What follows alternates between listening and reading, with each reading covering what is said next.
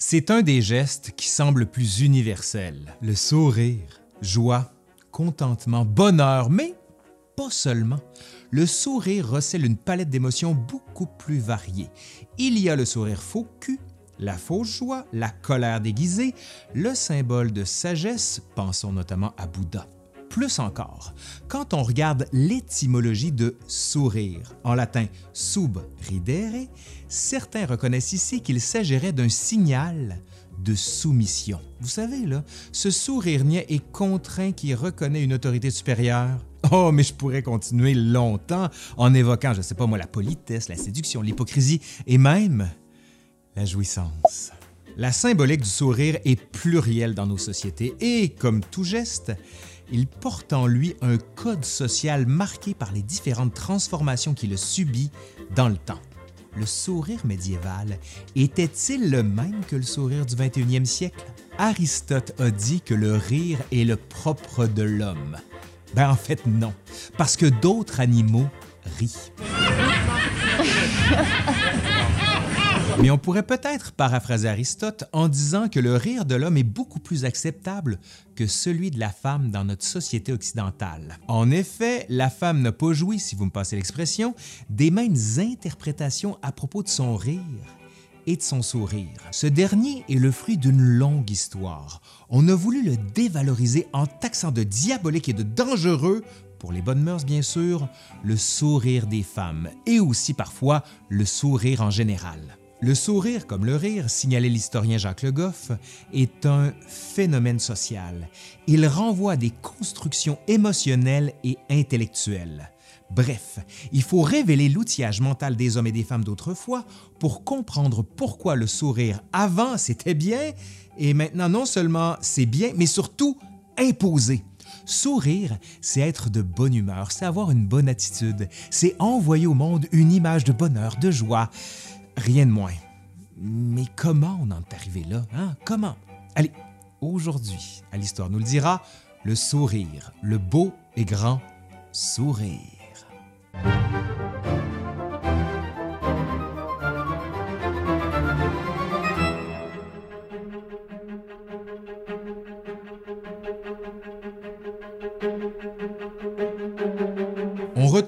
Très peu de rire dans les Saintes Écritures, mais il y a tout de même un épisode qui permet d'éclairer le rapport trouble entre les femmes et le rire. Cet épisode, c'est celui d'Abraham et de Sarah. Pour celles et ceux qui l'ignorent, nous sommes ici dans la Genèse, alors que Yahvé fait annoncer par des anges au couple formé d'Abraham et de Sarah qu'ils porteront un fils qui va donner une postérité énorme au couple. Ce fils, ce sera Isaac. Ce qui est pourtant intéressant dans ce moment-ci, c'est la réaction du couple qui, faut-il le rappeler, sont respectivement âgés de 100 ans pour Abraham et de 90 ans pour Sarah. Les deux, devant leur âge avancé, ont cette réaction bien humaine de rire, ce qui traduit bien sûr leur étonnement, mais surtout leur incrédulité face au fait qu'ils auront, à leur âge avancé, un enfant. Mais si le rire d'Abraham passe plutôt bien dans les Écritures, celui de Sarah fait plutôt l'objet de l'incompréhension de la part de Yahvé. Pourquoi rit-elle? demande-t-il à Abraham. Devant l'explication qu'on lui donne, Yahvé s'offusque. Sarah, voyant le trouble que son rire a créé, lance apeuré Je n'ai pas ri. Yahvé lui répliquant Si, tu as ri. Si le rire de l'homme passe, celui de la femme est suspect. Plusieurs exégètes au Moyen Âge, ceux dont la fonction est d'analyser les Écritures, fustigeront longtemps Sarah pour son rire irrévérencieux. Un de ceux-là, Alcuin, rapporte que le rire d'Abraham est plein d'émotion et de joie, alors que celui de sa compagne serait plutôt railleur, plein de dérision, voire un rire diabolique qui aurait déplu à Dieu. Ainsi, dès la Bible, on retrouve un arsenal théorique pour fustiger le rire des femmes, considéré comme immoral et dangereux.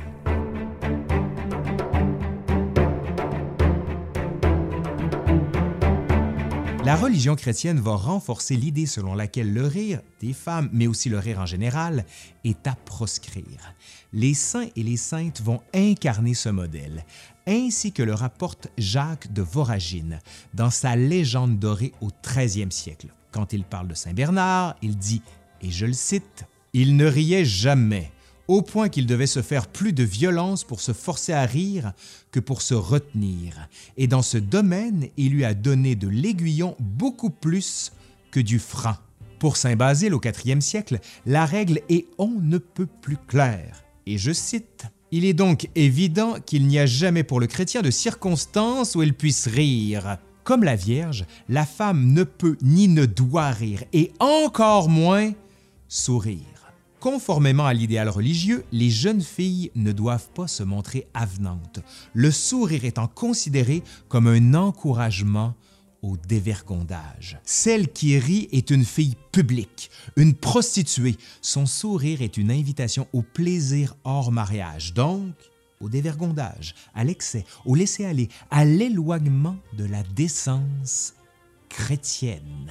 Dans le roman de la Rose au 13e siècle, on lit que, et je cite, La femme doit rire à bouche close. La bouche est fortement connotée dans la société et l'art s'en fait le témoin.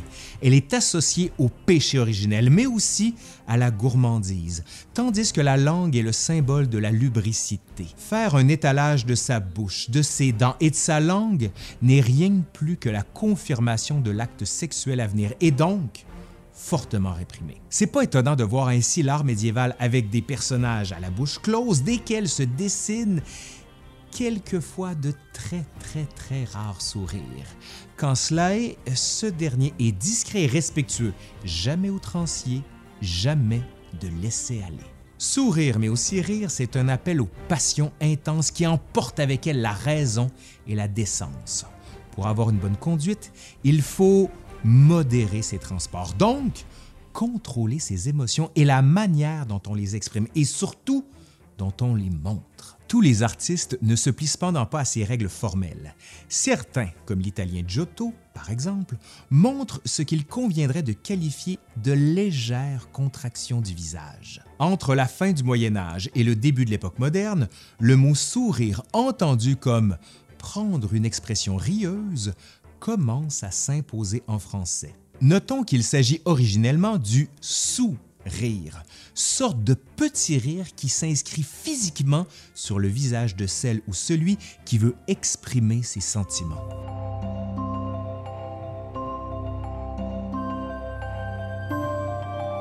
La Renaissance apporte avec elle un renouveau du portrait, individualisant de plus en plus le sujet. Ici et là, on voit des portraits d'hommes et de femmes regardant le spectateur, parfois de pied en cap, mais souvent du torse à la tête, en insistant sur le regard, symbole du caractère de celui ou celle qui est représenté. Ici, peu de sourires, mais des expressions de contenance et de maintien. Entre le 15e et le 18e siècle, on assiste à la publication de plus en plus soutenue de textes, des traités de civilité, qui visent à définir une conduite normée en telle ou telle circonstance, mais aussi sur la manière de porter et de tenir son corps dans l'espace public et privé. Le sourire, vous en doutez, est rarement conseillé. Pire, il est attaqué. Laurent Joubert, en 1579, écrit un traité du riz, dont du rire, dans lequel on lit ce qui est, et je le cite, laid, difforme, déshonnête, indécent, malséant et peu convenant, excite en nous le riz, le rire donc. Erasme, de son côté, en 1530, écrit, et je le cite, Rire de tout ce qui se fait ou se dit est d'un sot, ne rire de rien est d'un stupide. L'éclat de rire, ce rire immodéré qui secoue tout le corps et que les Grecs appelaient pour cela le secoueur, n'est bien séant à aucun âge, encore moins l'enfance. Au 18e siècle, Jean-Baptiste de La Salle sera encore plus spécifique quand il écrira qu'il est très incivil de rire en montrant ses dents. En Angleterre, Thomas Hobbes parlera au 17e siècle de la, et je le cite, soudaine glorification de soi, qui est la passion que produit ces grimaces qu'on appelle le rire. Bref, il faut le contenir, et le rire est la démonstration de celles et ceux qui sont incapables de le faire. Cependant, deux images nous apparaissent alors, soit celle de la Joconde de Vinci et de son sourire effacé, et le sourire plus marqué de la jeune fille à la perle de Vermeer. Pourquoi ces deux femmes rient-elles? Ici, il faut aller lire le magnifique ouvrage de Colin Jones, qui explique qu'il y a, avant le 18e siècle, trois types de représentations de bouches ouvertes dans l'art. On retrouve dans un premier temps des bouches ouvertes quand il s'agit de catégories populaires et laborieuses, leur bouche étant alors le symbole de leur condition sociale inférieure. Dans un second temps, il y a celles et ceux qui seraient fous, dont on dit qu'ils sont ou qu'elles sont aliénés, en ce que leur raison leur est étrangère. Enfin, troisième et dernier type de représentation, la bouche qui représente un état de passion incontrôlé, attitude qui rapproche de la bête et qui montre un individu consumé par ses émotions, donc indigne. Pour la Joconde, on ne constate ni bouche ouverte, ni dents. Elle est donc conforme à l'idée que l'on se fait de la femme de bonne mœurs, de haut rang social et qui respecte la civilité de son époque. Pour ce qui est de la jeune fille à la perle, peinte en 1665 par Vermeer, on distingue bien des dents, ce qui, selon les standards de l'époque, montre qu'il s'agirait d'une personne appartenant à un rang inférieur. Bref, les dents permettent de comprendre d'où vient la personne et quel est son rang.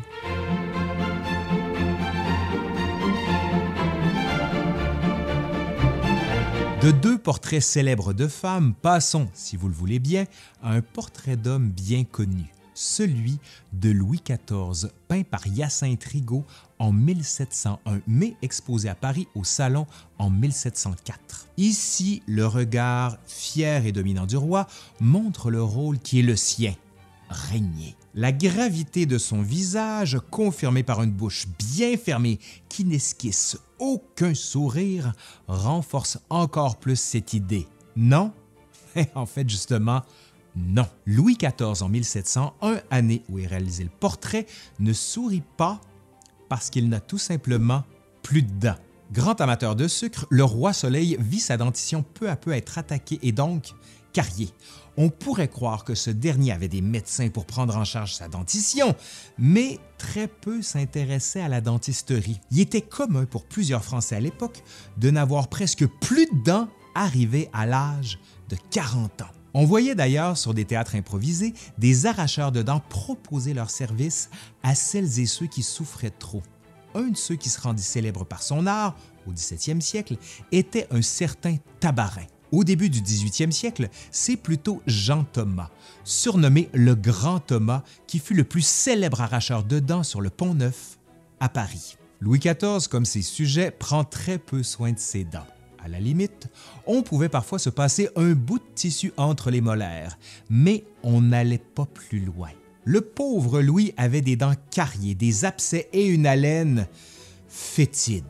Un médecin, en voulant extraire des dents, emporta une partie de la mâchoire du roi, ce qui fit qu'on dut lui cautériser la plaie et ressouder le palais au fer rouge. Aïe aïe. On raconte que les soupes et les bouillons que prenait le roi ressortaient presque systématiquement par son nez.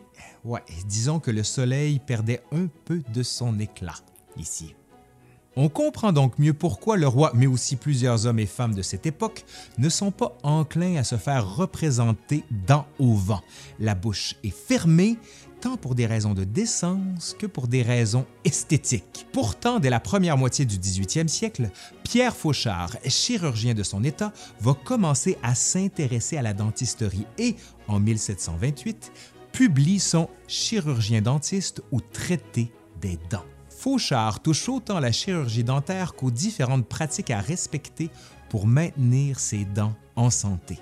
On parle bientôt de plombage, de transplantation de dents, de nettoyage ou de blanchiment. Lors des guerres, on n'hésite pas à arracher les dents aux morts pour les transplanter aux vivants, ainsi qu'on le pratiquera après la bataille de Waterloo en 1815. La brosse à dents devient l'objet par excellence pour se prémunir contre les caries, les abcès et la chute des dents un autre chirurgien, Nicolas Dubois de Chéman, qui va s'associer avec le pharmacien Alexis Duchâteau pour remplacer les dents artificielles faites en os d'hippopotame qu'il trouvait trop malodorantes pour proposer de belles dents en porcelaine bien éclatantes. En 1816, Dubois de Chéman affirme avoir vendu plus de 12 000 dentiers en une dizaine d'années. Émerge celui qui est, dans les années 1760, qualifié d'expert pour les dents et qui sera bientôt appelé dentiste. Nombreux seront les traités publiés, comme celui de Claude Géroldi, L'art de conserver les dents en 1737, de Louis Lécluse, Nouveaux éléments d'ontologie en 1754, ou encore d'Anselme Jourdain, Traité des maladies et des opérations réellement chirurgicales de la bouche en 1778. Ces innovations techniques vont permettre aux dents de s'exposer un peu plus car maintenant, on les a encore. Le 18e siècle va encourager encore plus le rire et le sourire.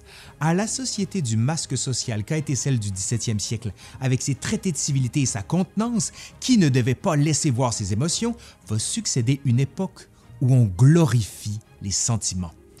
Pleurer est une manière vraie et sincère de s'exprimer, mais rire et sourire également, d'autant plus que de plus en plus de gens possèdent des dents. La littérature comme l'art met de l'avant ce délice du sentiment.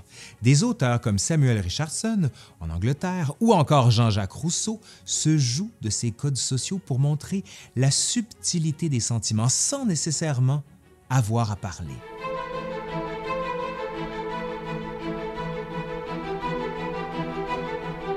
Le 18e siècle est une époque qui donne encore plus de place au visage comme marqueur de l'identité de l'individu l'époque fait de cette partie du corps le siège de l'âme et donc de l'individualité. On remarque aussi que le visage est moins le miroir de l'âme que le lieu des expressions physiques des émotions. Ainsi, sourire devient une manière simple de s'exprimer.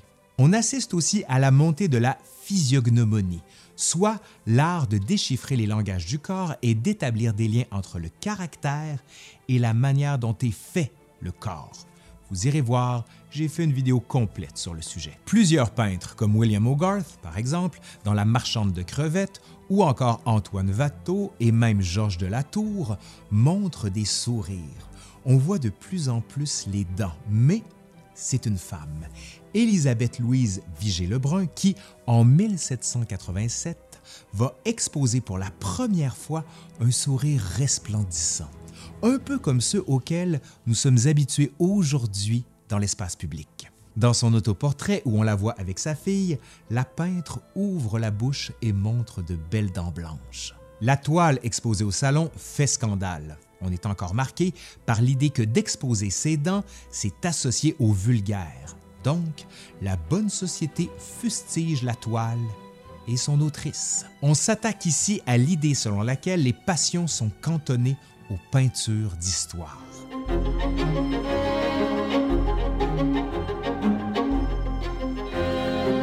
Au 19e siècle, l'ordre moral bourgeois qui s'impose peu à peu va reléguer le sourire aux oubliettes, du moins pour un temps et pour certaines catégories de personnes. L'image d'une culture des loisirs et des divertissements qui s'étend de plus en plus donne à voir des rires et des sourires, comme dans les peintures des impressionnistes ou dans celles de Toulouse-Lautrec. Mais encore une fois, il s'agit d'un sourire populaire. Peu à peu, l'art de la dentisterie s'étend, mais pas nécessairement le sourire.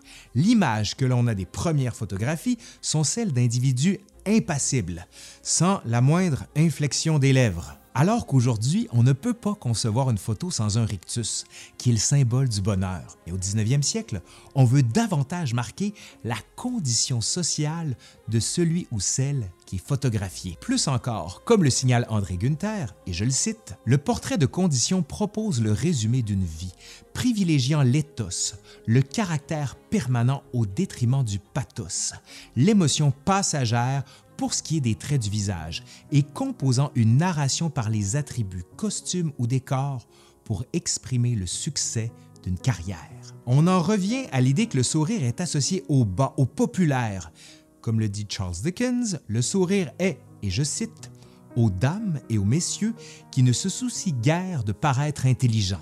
Pourtant, en 1872, Charles Darwin, dans Expression of the Emotions in Man and Animals, défait le mythe, selon la formule d'Aristote, qui veut que le rire soit le propre de l'homme et que ce serait ce qui distingue l'être humain de la bête. Darwin concluant notamment que le chien peut sourire, mais aussi les grands singes. Les choses commencent à changer à partir du début du 20e siècle, notamment avec la démocratisation de la photographie, mais aussi par le regard que posent les photographes sur le quotidien des populations, croqués dans leur ordinaire, parfois souriant devant l'objectif.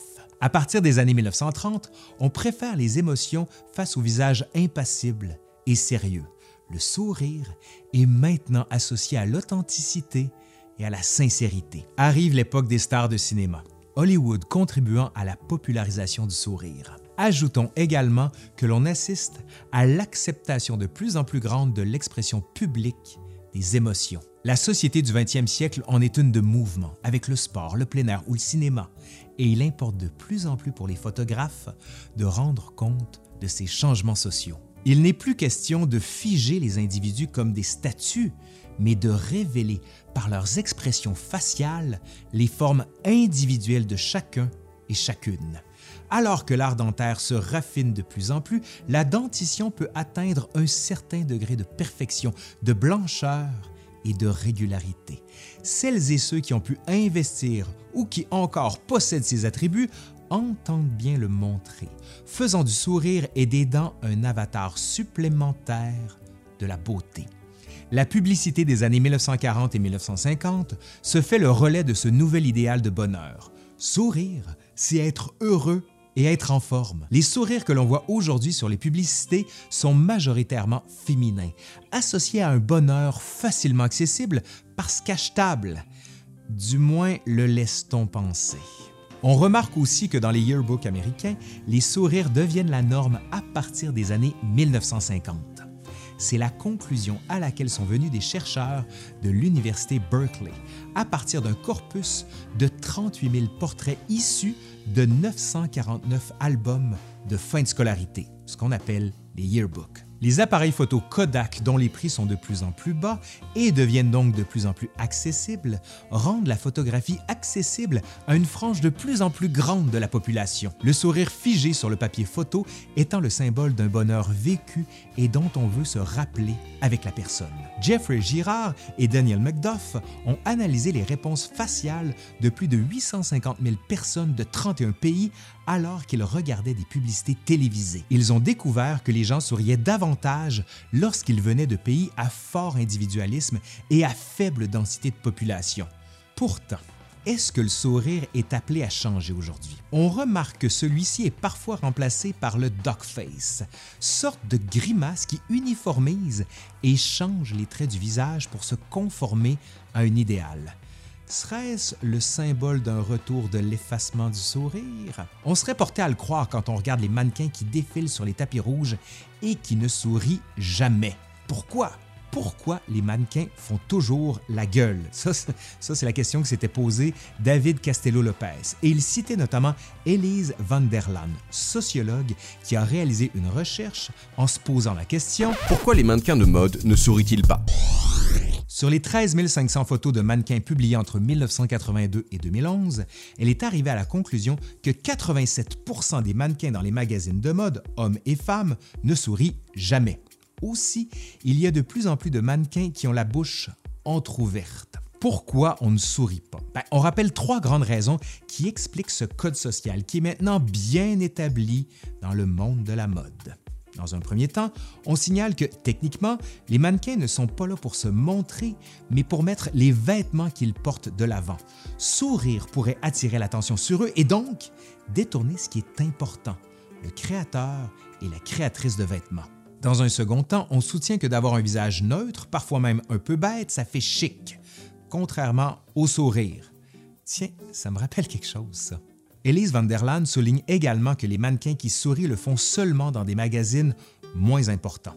Enfin, troisièmement, ne pas sourire renforce l'idée que le mannequin est inaccessible, qu'il ou qu'elle s'enveloppe dans un mystère qui donne du style et de la hauteur, exactement le message que veut donner certaines marques de luxe. Bref, le sourire, c'est pas simple et ça a beaucoup évolué. Non? Allez, c'est fini pour aujourd'hui. J'espère que ça vous a plu. Si c'est le cas, vous savez quoi faire. Un pouce par en l'air, vous partagez, vous commentez, vous faites vivre la vidéo. Et si le cœur vous en dit, vous pouvez aller voir le Patreon. Allez, Je suis Laurent Turcot de l'Histoire nous le dira et je vous dis à la prochaine. Bye.